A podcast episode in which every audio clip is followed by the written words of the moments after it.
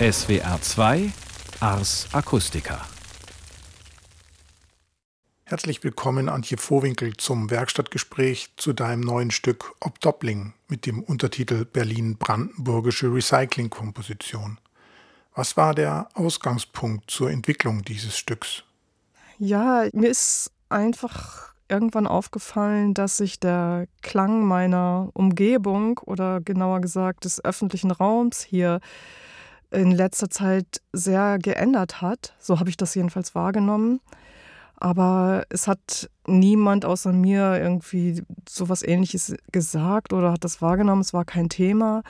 Und dann habe ich auch erst mal gedacht, es hätte damit zu tun, dass ich vor sechs Jahren umgezogen bin und in der Zeit auch mein Auto verkauft habe, so dass ich von dem Zeitpunkt an einfach viel mehr im öffentlichen Raum war und viel mehr S-Bahn gefahren bin zum Beispiel und dachte dann noch, naja, das ist vielleicht doch eher so eine individuelle Geschichte, dass ich das jetzt auf einmal wahrnehme, was andere schon lange hören. Aber dann habe ich doch auch noch mal nachgelesen und es ist tatsächlich so, dass ziemlich genau zu diesem Zeitpunkt, also als ich umgezogen und mein Auto verkauft habe, auch als erstes Apple aufgehört hat, Mobilfunktelefone mit Audiobuchse auszuliefern. Und die anderen haben dann nachgezogen und inzwischen gibt es eben viele Smartphones tatsächlich nur noch, also nicht mehr mit Audiobuchse. Und wenn man dann Kopfhörer benutzen will, normale Kopfhörer, dann braucht man einen Adapter. Also das ist dann schon wieder ein bisschen umständlicher. Und da vermute ich jetzt einfach, das sind so Sachen, die kann man wahrscheinlich auch schlecht erforschen. Ich vermute einfach, viele haben sich diesen Adapter gar nicht gekauft oder die haben den ganz schnell verloren. Und so hat es dann auch angefangen, dass man eben im öffentlichen Raum zunehmend auf Lautsprecher gestellt hat. Und das war dann so ein Symptom, glaube ich, was mit so einer ganz bestimmten Verkaufspolitik zu tun hat, was den Klang im öffentlichen Raum verändert hat. Und dazu kommt auch ja die Bluetooth-Technologie für die Boomboxen. Ich glaube, das hat sich auch eben in dieser Zeit noch mal stärker entwickelt. Also das bedeutet zum Beispiel, wenn ich hier im Sommer aufs Tempelhofer Feld gehe, dann sind da zum Teil, ja, sagen wir mal, 20 Gruppen von Leuten, die alle parallel quasi ihre eigene Party feiern mit ihrer je eigenen Boombox mit Bluetooth-Technologie. Und das hat auch nochmal, glaube ich, den Sound im öffentlichen Raum verändert. Also ich habe das einfach für mich sehr stark wahrgenommen. Diese vorbeiwehenden Klänge überall, diese Reste sozusagen, dass die plötzlich so dominant werden. Früher gab es ja schon sozusagen mit der analogen Technologie im Auto, gab es ja schon immer diese tiefen Bässe, die so an einem vorbei wehten, so bum, bum, bum, bum, so wenn man mal an der Kreuzung stehen blieb. Und jetzt kommen eben, das war sozusagen der untere Rest eines Popsongs, sagen wir mal, nur die tiefen Frequenzen. Und jetzt ist es eben so, dass durch diese Mobiltelefone hört man oft nur den oberen Rest. Entweder durch die Lautsprecher oder selbst wenn die Leute Kopfhörer benutzen, dann dringt ja trotzdem immer noch was raus und dann kommen diese ganz hohen Frequenzen, dieses Zischeln sozusagen. Das kommt da dazu. Also es ist immer irgendwie der Rest von etwas. Es ist unten, es ist oben, es ist ja auch nie das ganze Stück. Also es ist sowieso, der Anfang ist nicht dabei, das Ende ist nicht dabei. Es ist irgendwie so ein zusammengequetschter Rest. So empfinde ich das jedenfalls oft. Und das habe ich irgendwie so intensiver immer wahrgenommen, dass das so im öffentlichen Raum immer größere Rolle spielt. Bei Hubraum hattest du auch bereits diese tiefen Frequenzen, die aus den Autos rausdringen und zu hören sind die du dann weiterverarbeitet hast. Wie bist du jetzt bei Obdoppling mit dem Material vorgegangen? Also im ersten Teil betätige ich mich sozusagen als Sammlerin. Ich laufe hier wirklich durch die Gegend und nehme diese vorbeiwehenden Klänge auf. Hier auf dem Tempelhofer Feld kann ich einfach an diesen Gruppen zum Beispiel vorbeigehen, an einer nach der anderen. Oder es kommen so Fahrradfahrer an mir vorbeigefahren, die haben ja jetzt auch häufig so diese kleinen Boomboxen einfach so im Lenker baumeln. Also entweder bin ich diejenige, die sich sozusagen an etwas vorbei bewegt oder ein Klang bewegt sich an mir vorbei, sei es im Auto, im Fahrrad oder zu Fuß, es spielt alles eine Rolle. Also immer diese vorbeiwehenden Klänge, die habe ich gesucht. Also das ist der erste Teil, das Sammeln und ich habe dann überlegt, ja genau, also wenn das alles so Reste sind, wie so Abfall. Ich sage bewusst wie, weil ich will jetzt auch nicht Popmusik schlecht machen. Ich habe überhaupt nichts gegen Popmusik, aber sie ist eben eigentlich zum Tanzen gemacht und ich habe schon immer die Vorstellung, ah ja, das sind ja eigentlich Stücke, sozusagen auch Werke, die irgendjemand irgendwo in einem anderen Teil der Welt gemacht hat, die so global jetzt durch die Gegend schwirren und von denen eben immer nur so ein Rest irgendwo so niederfällt sozusagen. Also wenn es bei mir so ankommt, wie so Reste und wie so Müll, kann ich es dann auch so behandeln? Kann ich es vielleicht dann auch recyceln? Man hat ja immer das Gefühl, es ist so flüchtig, es ist sowieso weg. Aber da bin ich mir nicht so sicher. Ich hatte immer das Gefühl, irgendwas bleibt davon. Irgendwas wird vielleicht angespült. So wie Plastik im Meer auch. Naja, und im letzten Jahr war das so, dass ich im E-Werk Luckenwalde zu Gast war. Und dieses E-Werk, es klingt schon wie eine Klanginstallation für sich und hat so einen maschinellen Sound. Und ich habe dann jetzt einfach, also der zweite Teil ist sozusagen fiktiv, dieses Recycling. Ich tue so, als würden diese Klänge, die ich eingesammelt habe, als würden die da jetzt gehäckselt. Es ist jetzt nicht ganz real. Aber ich wollte es wirklich so als so ein Häcksel so eine Häckselung darstellen, weil es hat da nichts damit zu tun mit Recovern. Also im Grunde gibt es ja Recyceln in der Musik sowieso schon immer. Ja? Ständig benutzen irgendwelche MusikerInnen die Klänge von anderen und machen damit was Neues. Das ist das, äh, empfinden wir dann ja irgendwie eher so als Sampling oder Covern. Und dabei sucht man dann aber ja quasi nach dem Schönen, was man gerne für sich benutzen will und was man wiederverwenden will. Während mir es ja jetzt gerade darum ging, irgendwie das zu benutzen, was man einfach nur wegwirft, ne, was man irgendjemanden anderen so vor die Ohren spült, was jetzt für sich genommen jetzt nochmal gar nicht irgendwie so eine besondere Schönheit oder so hat.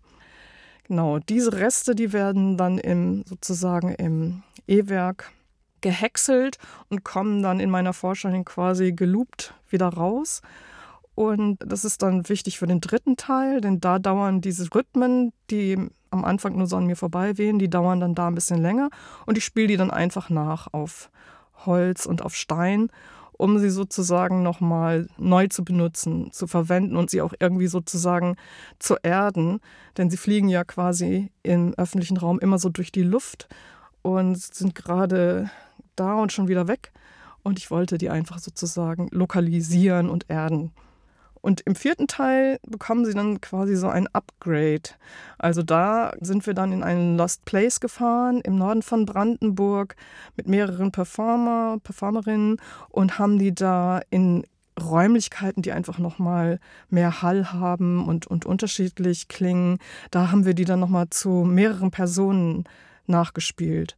Es ist ja auch so eine Art Upcycling, was du da machst. Genau, ja. Upcycling, ja, stimmt. Oder Upgrade, dieser Begriff kam mir noch. Aufwertung, Veredelung könnte man vielleicht im Deutschen sagen. Genau. Ich finde es unglaublich spannend, wie das Ausgangsmaterial in deinem Stück eine Eigendynamik entwickelt, wie es sich transformiert, eine Wiedererkennbarkeit aber bestehen bleibt, die ja auch von dir so intendiert war. Das fließt auch in die Struktur ein, die du dem Stück gegeben hast und macht großen Spaß zu hören. Ja, ich wollte natürlich nicht mein eigenes Konzept quasi einfach nur ganz brav ausführen, sondern es passiert unterwegs natürlich auch immer was. Ja, so wie ich schon überrascht war auch dann von den Rhythmen. Also einige waren doch tatsächlich auch komplexer, als ich es eben erwartet hatte. Denn wenn man immer nur die Reste wahrnimmt, eben so das Gezischel der Hi-Hat aus den Kopfhörern oder so, dann hört man nicht so genau hin natürlich. Und ich habe diese Rhythmen dann tatsächlich wirklich transkribiert, auch als Hilfe für die Performer. Und da habe ich dann gesehen, ah ja, das, ist doch jetzt nicht das Allereinfachste. Ne? So sind einige schon auch als Rhythmen interessant. Absolut, das Stück ist klanglich, finde ich, sehr reichhaltig. Und es gibt eben nicht nur diese dünnen Frequenzfäden im Hoch- oder Tieftonbereich, die nicht weiterführen. Wenn ich den Begriff des Upcyclings nochmal heranziehe, entstehen damit ja neue Klänge und Strukturen. Ja, das ist interessant. Also da sind wir auch in den Räumen dann unterschiedlich mit umgegangen. Also diese ganz tiefen Rhythmen in diesen halligen Räumen, das verschwimmt dann natürlich zum Teil auch sehr stark. Also es ist dann nur noch so ein tiefes Gewaber irgendwie, was dann eben eher auch wieder zu einer Klangfläche wird, als jetzt zu einem Groove. Ne? Und den Groove haben die dann eigentlich eher wieder oben drauf gelegt eben mit den vorgefundenen Instrumenten. Also das sind ja quasi alles Klang. Körper, sag ich jetzt mal, die zum Raum gehören. Also das, was wie Vibraphon klingt, das sind dann so alte Rohre, die aus den Wänden kommen. Und die haben eben keine Percussion-Instrumente mitgebracht, sondern wir haben das gespielt, was da ist. Das, was dann manchmal eben so wie Gamelan klingt, so ein Gamelan-Orchester, das sind dann tatsächlich diese äh, abgesägten Rohre aus der Wand. Also eine weitere Transformation der Klänge. Ja, da gehört eben auch wieder der Aspekt dazu, ja, quasi diese körperlosen Klänge, die so durch die Luft fliegen, eben wieder, ja, denen eine Körperlichkeit zu geben, die zu verorten, eben und natürlich damit auch wieder ein Stück Raum sozusagen sich zurückzuerobern. Ne? Also ich hatte dann ja gelegentlich mal schon den Eindruck, mein Raum wird mein öffentlicher Raum, es ist ja unser aller, aber eben auch meiner, wird okkupiert und so hat man schon auch das Gefühl, okay, wir haben ein Stück Raum wieder eingenommen. In deinem neuen Stück finden sich Ansätze, die du in anderen Projekten bereits eingeschlagen hast, wie zum Beispiel bei Hubraum. Aber es gibt auch ganz viele neue Spuren. Ich bin von der Klangfülle und der Struktur von Obdoppling begeistert und bin sehr gespannt, wohin dich der Weg, den du mit diesem Stück eingeschlagen hast, bringen wird. Ja, also die Verbindung zu Hubraum ist ein bisschen anders, weil in Hubraum ich die tiefen Frequenzen, die man mit den großen Basslautsprechern, auf die du ja anspielst, abspielen kann, gar nicht benutze. Aber sie werden natürlich dafür, also hier im öffentlichen Raum dafür benutzt. Es sind eben Statussymbole. Und mich beschäftigt ja schon immer, wie klingt eben meine Umgebung, was ist hier los? Und ich hatte immer das Gefühl, okay, diese Leute, neben denen ich an der Ampel halte und die da so bum, bum, bum machen, die machen ja was mit Sound. Ich mache auch was mit schauen, gibt es da nicht irgendwie eine Schnittmenge sozusagen und habe dann versucht, diese Statussymbole sozusagen in Instrumente umzuwandeln. Also es hatte auch schon was damit zu tun, sozusagen mit dem Raum, durch den ich mich bewege. Und ein anderer Aspekt ist wahrscheinlich, also zum Beispiel in den Dialekt-Karaoke-Stücken, da arbeite ich ja eben auch so mit Überschreibungen.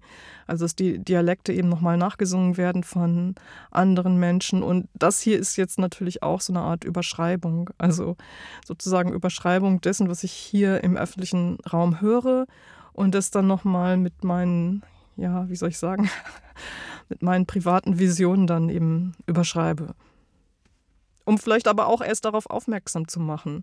Ich weiß nicht, ich habe auch das Gefühl tatsächlich, dass es so eine ganz unmerkliche Veränderung im Moment ist und dass es zum Beispiel auch schon, dass man sich immer mehr daran gewöhnt, so wie man sich ja auch an Autolärm irgendwann gewöhnt hat.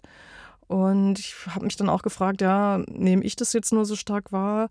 Also tatsächlich ist es, glaube ich, schon so, dass viele Leute das einfach so überhören und das gar nicht merken. Andererseits setzen ja auch immer mehr Menschen eben im öffentlichen Raum selbst Kopfhörer auf um eben das andere nicht mitzubekommen, zum Teil eben auch Noise Cancelling und so.